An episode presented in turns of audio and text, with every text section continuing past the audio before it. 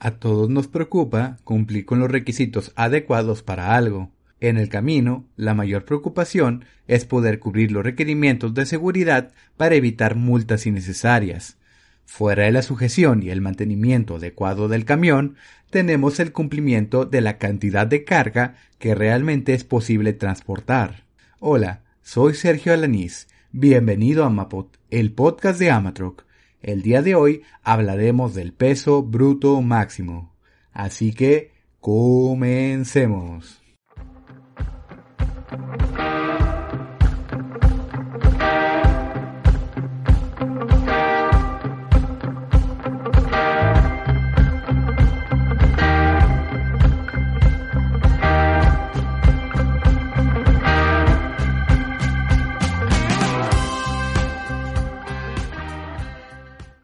Un tema complicado en carretera es el peso del tractocamión.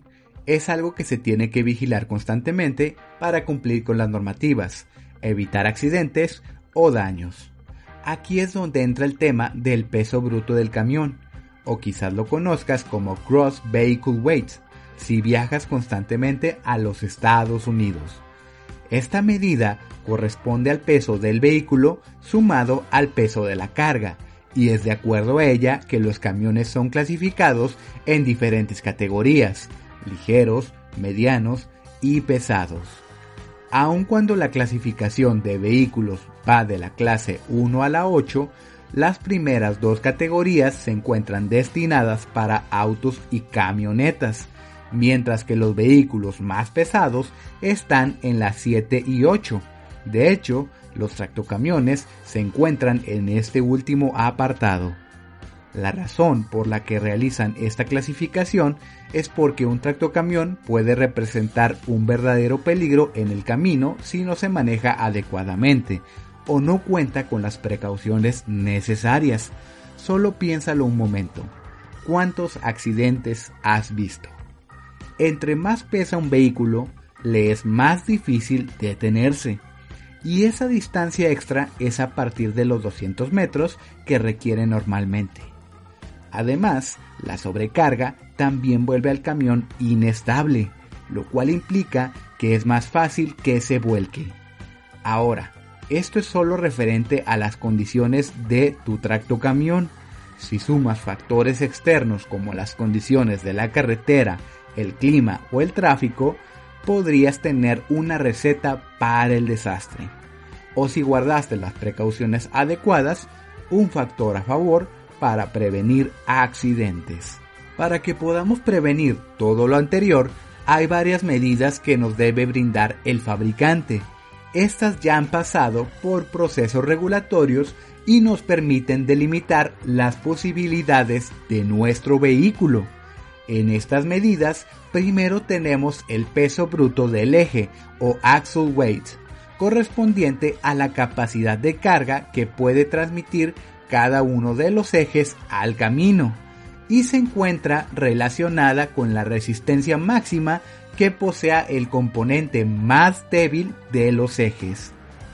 Con esta medida en mente se puede calcular el peso bruto máximo o Gross Vehicular Weight Rate, que es lo máximo que debe pesar el camión junto con la carga para poder circular de manera segura.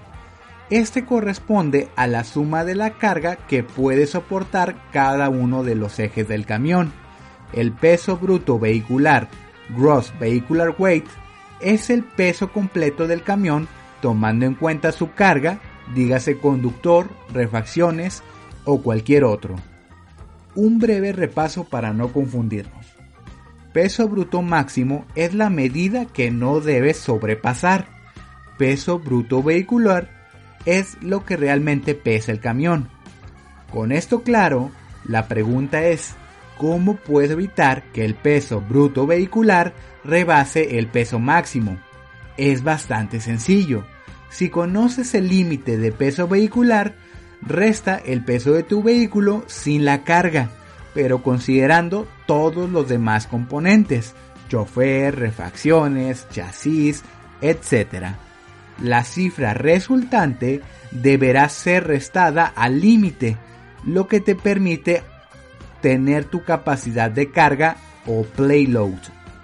Una vez que sabes esto, lo siguiente de lo que tienes que preocuparte es la estiva o repartición de la carga. Para este aspecto cuentas con las instrucciones del fabricante. Con esto llegamos al final del episodio. Espero que esta información te sea de utilidad. Si hay algún tema del que te gustaría que hablemos o buscas cotización de tracto partes, envíanos un correo por medio del formulario de contacto en www.amatroc.com.mx diagonal podcast. Que tengas una excelente semana. Hasta pronto.